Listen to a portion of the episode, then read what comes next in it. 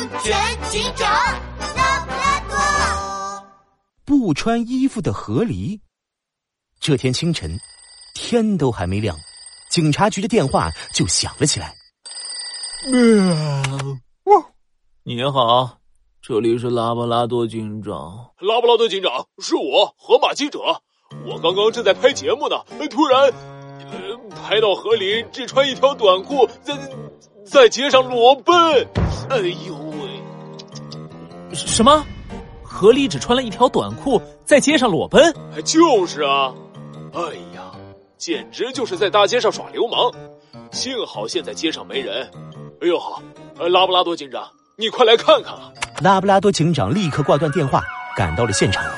发现河狸真的只穿了一条短裤，在大街上转来转去。拉布拉多警长连忙把他带回了警察局。呃，河狸，你先穿上衣服，再说说为什么在大街上裸奔。河狸穿上拉布拉多警长借给他的衣服，一把鼻涕一把泪的哭诉起来。哈哈哈哈哈！拉布拉多警长，我不是故意要裸奔的，我是因为被人抢劫了呀！什么抢劫？没错，就在昨天晚上，我回家的时候被一个蒙着脸的抢劫犯给抢劫了。抢劫犯不仅抢走了我的钱，还抢走了我的衣服，最后打晕了我。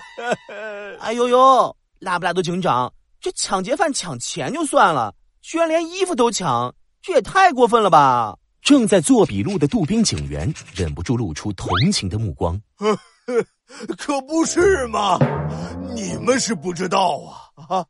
这抢劫犯简直有透视眼一样，他不仅抢走了我的钱包，还把我的衣服全拿走了。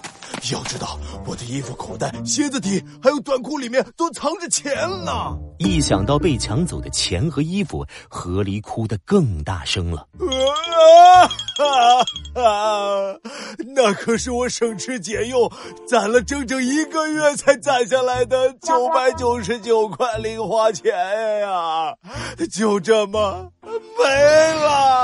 啊哈哈哈哈！拉布拉多警长，杜宾警员，你们一定要为我做主啊！放心吧，河狸，没有我拉布拉多警长解决不了的案件。我一定会帮你查明真相的。拉布拉多警长看看笔录，梳理起了线索。这个抢劫犯蒙着脸，不仅抢走了钱包，还知道河狸在衣服口袋、鞋子底和短裤里面都藏了钱。等等，河狸藏钱的地方这么隐蔽。抢劫犯是怎么知道的？除非，除非，这是一个很熟悉河狸的人。我知道了，这是一起熟人作案的抢劫事件。拉布拉多警长的眼睛一下子亮了起来，他看向河狸：“河狸，你仔细想想，都有哪些人知道你把钱藏在衣服里了？”“这、这、这，没人知道啊！”“哦，对了，我朋友短尾猴知道。”他上个星期不小心丢了钱包，我就告诉他钱藏在衣服里最安全。短尾猴，看来我要到短尾猴家里走一趟了。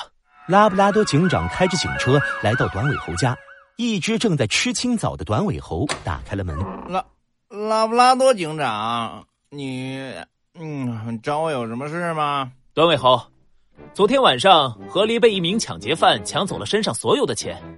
我怀疑，怀疑什么？拉布拉多警长，你该不会怀疑是我干的吧？拉布拉多警长话还没说完，短尾猴就急了，他匆忙的把吃了一半的青枣塞进嘴里。嗯，我昨天晚上一直在家看电视，不信你去问邻居。哟，这邻居们肯定听到我的电视声了。河里那九百九十九块钱真不是我抢的哦，是吗？拉布拉多警长露出锐利的眼神。既然不是你，那你怎么知道河狸是被抢走了九百九十九块钱？我我我我我我，短尾猴顿时慌了神，他扭头就想跑，一不小心把嘴里的枣核吞了进去。救命啊！啊！他。不好，短尾猴被枣核卡住了喉咙，必须马上送医院。拉布拉多警长立即把短尾猴送到医院，在医生的帮助下，把枣核取了出来。短尾猴，在着急的时候吃东西，或者一边吃东西一边说话，都是很危险的行为，很可能会被食物噎住。以后千万要小心。